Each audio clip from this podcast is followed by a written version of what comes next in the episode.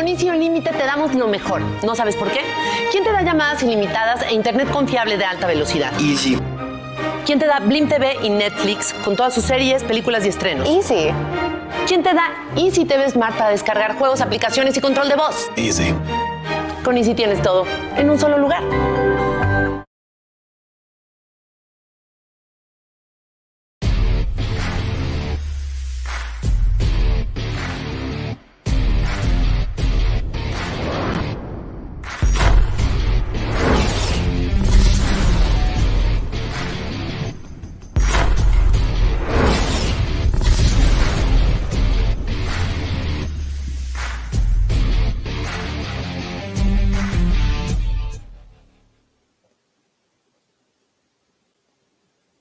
Hola, buenas noches, ¿cómo están? Bienvenidos a Brillo de Estrella, la videocolumna emitida por pausa de los dos minutos, tratando los temas más relevantes del equipo de la Estrella Solitaria, los Vaqueros de Dallas, la mejor franquicia de la NFL.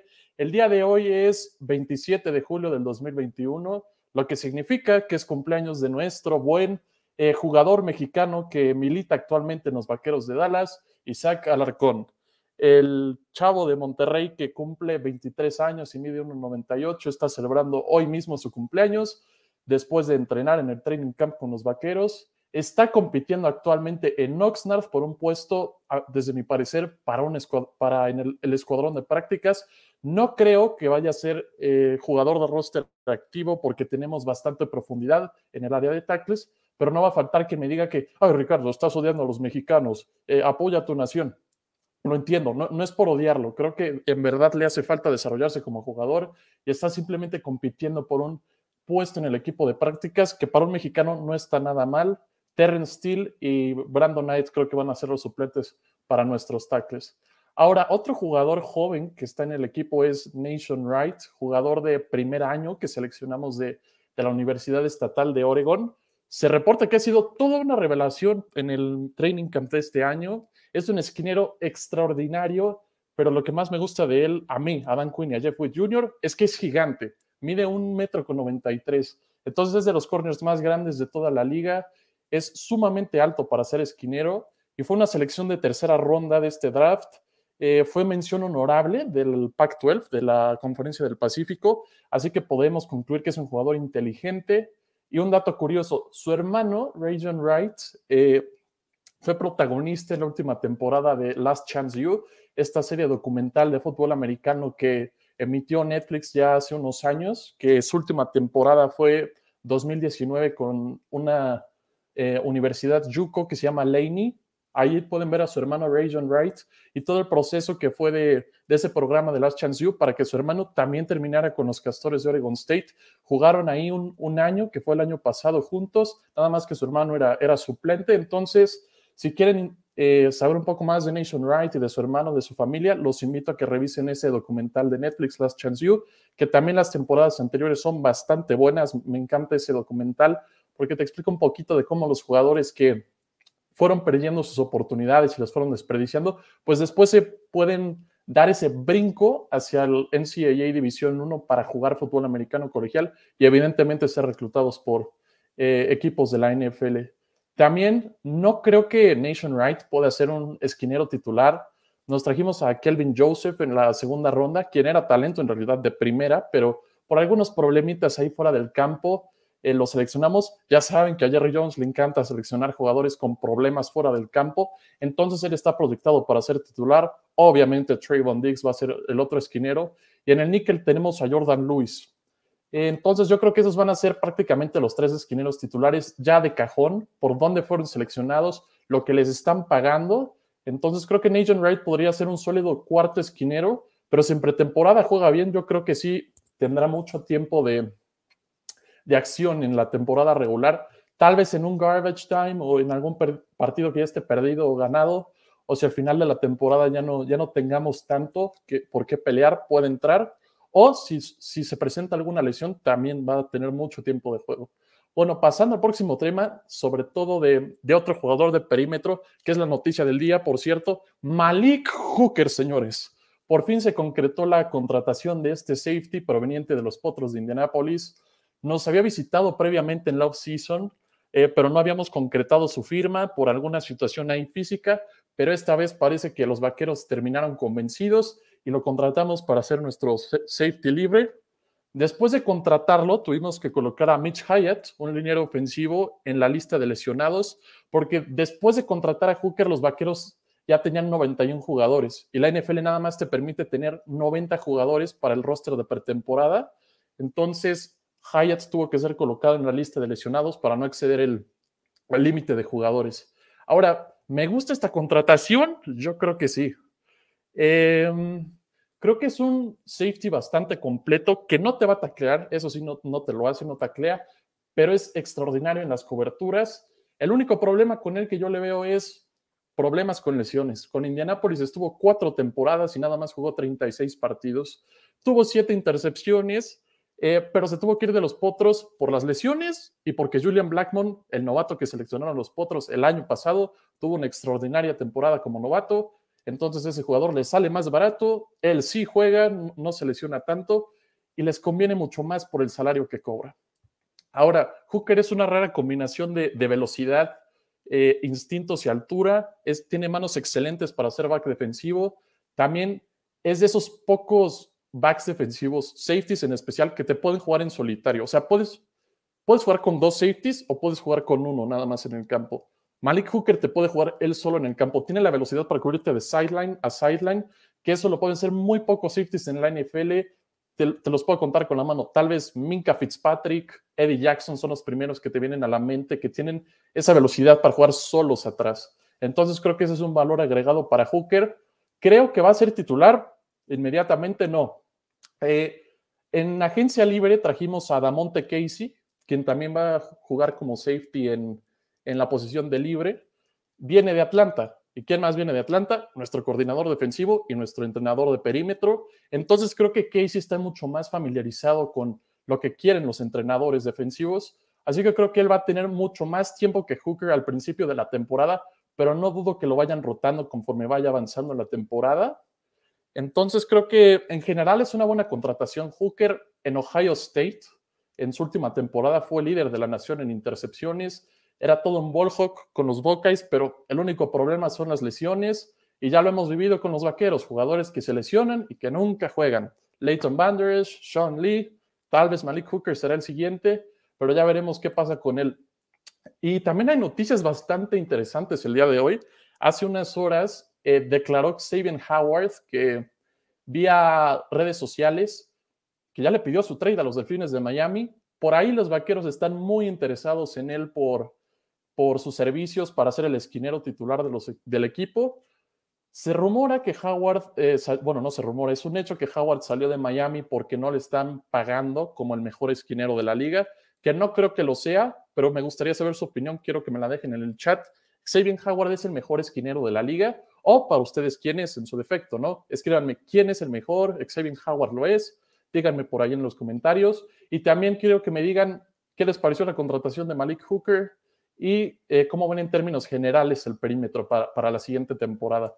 Ahora, regresando un poco a esto de Xavier Howard, eh, salió de Miami por problemas de contrato y ¿qué es lo que no hay en Dallas? Dinero ahorita. Entonces, veo complicado que pueda llegar a los vaqueros. El interés es altísimo porque no tenemos en realidad un esquinero nominal que podremos designar como un esquinero uno. Dix lo va a hacer, pero yo creo que todavía está muy verde, le falta madurar como jugador. Howard sería una excelente adición para el equipo, pero no creo que se concrete ese trade con los Delfines de Miami porque eh, no le vamos a poder pagar el contrato que no le dieron los Delfines y por esas razones que salió de Miami. Entonces yo, yo lo veo poco factible en realidad. Eh, pero bueno, quiero que me dejen también su opinión. Xavier Howard sería un trade realista para los Vaqueros de Dallas. Ahora, pasando al siguiente tema. En la videocolumna anterior hablamos un poco sobre la temporada 95-96 de los Vaqueros, en la que ganamos el Super Bowl. Eh, hablamos nada más de la primera mitad de la temporada regular hasta la semana 8. Hoy voy a hablar sobre la segunda mitad de la temporada regular. Entonces, si no quieren eh, saltarse la primera parte, los invito a que revisen el canal de, de YouTube y ahí busquen la columna, videocolumna, perdón, más reciente mía de los Vaqueros de Dallas en la que hablo sobre la primera mitad de, la temporada 95-96. Ya sin más preámbulo, vamos a darle a esta eh, segunda mitad de la temporada de la última vez que fuimos campeones. Y empezamos con la semana 9, en la que debuta Dion Sanders contra su ex equipo, los Halcones de Atlanta. Dion llegó el 11 de septiembre, pero no debutaría hasta el mes de noviembre, eh, jugando contra su ex equipo, quienes lo seleccionaron en el draft. Tuvo excelentes temporadas con ellos. Y bueno, ya pasando al juego, los halcones llegaban con una marca de 5 y 2 y venían de perder 21-19 contra los Rams de, iba a decir Los Ángeles, pero no, en esos tiempos todavía eran de San Luis. Tenían jugadores de buena calidad, ¿eh? Craig Hayward era un buen corredor, Chris Dolman, Jesse Toggle, de los mejores linebackers que hemos visto. Jeff George era su coreback. Eh, hay como que sí un poco decepcionante. Jamal Anderson, corredor legendario en Atlanta. Y miren, Clay Matthews, el, padre de, del Clay que conocen que jugó para Green Bay, estaba en ese equipo. Y Darryl Taylor, que estuvo un rato con los Bills. Pues este equipo llegaría al Super Bowl dos años después, no, no estaba nada mal armado, llegaban con, con, marca de 5 y 2. No obstante, los vaqueros pudieron ganar ese partido 28-13. La semana siguiente se enfrentaron a, a un equipo de las Águilas de Filadelfia que venía con una marca positiva también, venían con 5 y 3 y acababan de ganarle a los Rams también, curiosamente, 29, con Randall Cunningham, era el quarterback de las Águilas, Jay Fiedler, quien después fuera quarterback por un rato en Miami, era el suplente, Fred Barnett y Bill Romanowski como linebacker, era como lo más notable de ese equipo. Fue el primer encuentro de la temporada contra Filadelfia, lo ganaron los Vaqueros y después en la semana 11, en pantalla vemos ahí a probablemente los dos mejores jugadores de la historia en su posición, o al menos eso, eso dicen los medios, Jerry Rice y Dion Sanders. En la semana 11, los 49 venían con su coreback suplente, o sea, ni siquiera Steve Young era el coreback. Tenían a Elvis Gerbach como su coreback titular, venían con una mediocre marca de 5 y 4 y le ganaron a los vaqueros en su casa, en la casa de los 49, en Candlestick Park, 38 a 20. Sorprendente victoria de los 49 y ahí empezaron a surgir algunas dudas sobre el perímetro de los vaqueros y ese señor 80 Jerry Rice que ven en pantalla, esa misma temporada eh, rompió el récord de más yardas recibidas en la historia de la NFL en una temporada, tuvo 1848 yardas, evidentemente es un buen dúo con John Taylor, Brent Jones estaba también por ahí, Ken Norton, ya el traidor, estaba de linebacker con San Francisco, y en el perímetro tenían un buen dúo con Eric Davis y Merton Hanks. Para la semana siguiente jugarían los vaqueros contra los malosos, los Raiders de, Oakland, que hoy son de Las Vegas. Eh, venían con una marca de 8 y 2 los Raiders, estaban teniendo una temporada extraordinaria, le acababan de ganar a los Gigantes 17-13. Y por cierto, esa victoria contra los Gigantes fue su última de la temporada. Los Raiders iban 8 y 2 después de la semana 11 y terminaron 8 y 8 la temporada. Cerraron patéticamente ese año y perdieron los últimos seis juegos, incluyendo este contra Dallas. Sacamos la casta 34 a 21 y Oakland tenía un buen equipo. Jim Brown, un gran receptor, Steve Wisniewski, Chester McLaughlin, gran corner que era Terry McDaniel, pero aún así no, no fue suficiente para los vaqueros y los Raiders se desinflaron al final de esa temporada. Esta relativamente fue una victoria fácil. Para la próxima semana nos mediríamos contra los jefes de Kansas City y eh, llegaban los jefes con marca de 10 y 1. Eh, también un equipo difícil en ese tiempo. Le acababan de ganar a los petroleros y su gran ofensiva con, con Warren Moon 20 a 13. Tenían un gran coreback ese año. Steve Bono rompió la liga, jugó muy bien. Rich Gannon era el suplente de los jefes. Después Gannon se iría a, Oakland por un tiempo. Llegaría a un Super Bowl que, que perdió con Tampa Bay. Eh, Derrick Thomas, legendario linebacker, que en paz descanse, Kim Landers, Will Shields, Neil Smith, Dan Saluma, y por ahí creo que estaba Dale Carter también. Ya después, para la semana 14, casi para cerrar la, temporada, eh, me duele mucho esto, pero ese año un equipo mediocre de los Washington Redskins que terminó con marca de 6 y 10 la temporada, barrió a los Vaqueros 2 y 0.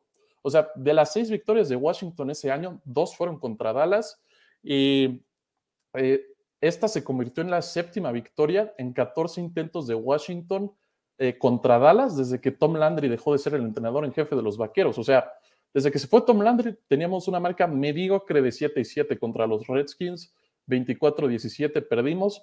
Y como que este fue el inicio de, muchas dudas sobre el equipo de los Vaqueros, porque vendría otra derrota bastante controversial contra las Águilas de Filadelfia en la semana 15. Perdieron 20 por 17. El juego estaba empatado 17 en el último cuarto, pero el señor Barry Switzer decide ir por, por una cuarta oportunidad en la que nada más faltaban pulgadas para llegar al primer down. Estaban los vaqueros en su propia yarda 29, ya se iba a acabar el reloj, estaba el cuarto cuarto, menos de un minuto. Dallas saca la jugada y consigue el primer down, pero ojo, los árbitros marcaron que dio la pausa de los dos minutos antes de que Aikman sacara la jugada. Entonces no valió ese primer down. Después, eh, eh, después de la pausa de los dos minutos, Switzer decide jugársela otra vez en cuarta y pulgadas, no, decidió despejar por alguna extraña razón y perdieron una yarda los vaqueros. Filadelfia, con una extraordinaria posición de campo, patea un gol de campo Anderson y ganan las Águilas 20-17. Las Águilas terminaron ese año con marca de 16. Este fue el segundo encuentro contra ellas en, ese, ese año de 95-96. No eran un mal equipo, empezaron muy bien la temporada, pero lo cerraron un poquito un poquito flojos y terminaron como segundo de la división, que en esos tiempos eran de cinco equipos las divisiones. Ya después para la semana 16, la penúltima semana de la temporada, los vaqueros se vinieron ante los gigantes de Nueva York y parecía que íbamos por nuestra tercera derrota al hilo contra rivales divisionales. Ya, ya habíamos perdido contra Washington y Filadelfia. Entonces, eh, ocurrió una recepción bastante clutch, diríamos hoy en día, de, Kevin Williams, ese número 85 de los Vaqueros, receptor, que pone a los Vaqueros en una posición de gol de campo, que por cierto fue una recepción milagrosa, ¿eh? fue una gran atrapada de, Kevin Williams ahí el, el, 85. Y los gigantes venían con marca de 5 y 9, y los Vaqueros apenas les ganaron con un gol de campo después de esa recepción de, de Kevin Williams. 21-20 terminó el juego y seguían las dudas porque sí ganaron el partido, pero por un punto y contra un equipo en el que, al que la semana 1 le habías ganado 35-0, digo. Eh, cerró muy mal la temporada el equipo de los Vaqueros, esa es la realidad.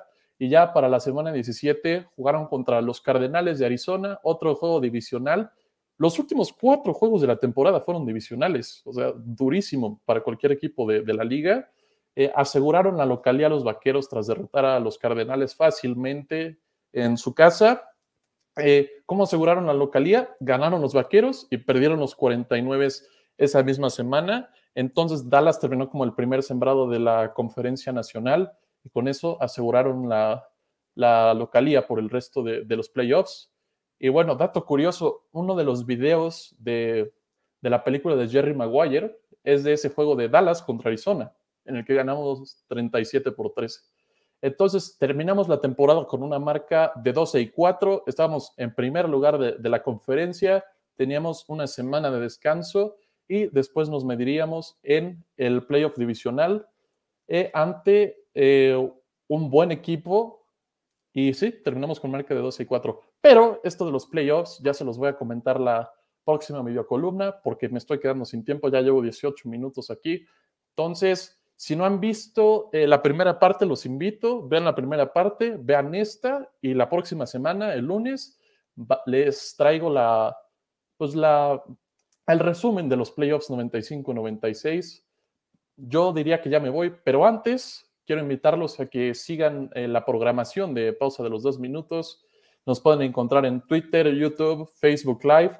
Eh, ahí tenemos varios shows como Pausa los Dos Minutos Live NFL Classic, Cuarta y 20, Live NFL, Dolphins México y Live NFL y Live México otra vez. Y chequen las videocolumnas de mis demás compañeros. También por ahí tienen de los 49, vikingos, jaguares, broncos, delfines, acereros y cargadores. Entonces los invito a que las revisen si es que son fans de algún otro equipo y por alguna extraña razón están viendo la de los vaqueros. Supongo que será porque los odian demasiado y quieren que estén muy mal este año. Pero bueno, ya finalmente les quiero pedir que si les gusta el contenido que les estamos brindando, se suscriban al canal. Simplemente les toma dos segundos o menos, yo diría, darle clic en el botón o con su dedito si están en, teléfono, le dan clic o lo tocan con su dedo. Eh, también en la campanita de las notificaciones pueden hacer clic o con su dedito igualmente para que eh, les aparezcan las notificaciones de cuando estemos ya sea en vivo o, em, eh, o que hayamos subido algún contenido. Aquí Sego nos dice saludos, saludos Sego, ¿qué tal? esto ha sido todo por esta noche. Ah, hay más comentarios. Parece que hay algunos sobre Green Bay. Aún no, todavía no hay de Green Bay, pero sé, sé que te encantan los Packers y te diré que deberías estar feliz porque Aaron Rodgers ya, ya se quedó en Green Bay, ¿no? No vas a tener que sufrir con, Jordan Love. Ah, un saludo, Alex, que estés bien. Eh, yo, yo creo que ya me despido. Esto fue Brillo de Estrella. Yo soy Ricardo Gómez Portugal. Nos vemos la próxima para hablar de los playoffs 95-96 y las noticias más relevantes del equipo. Hasta la próxima.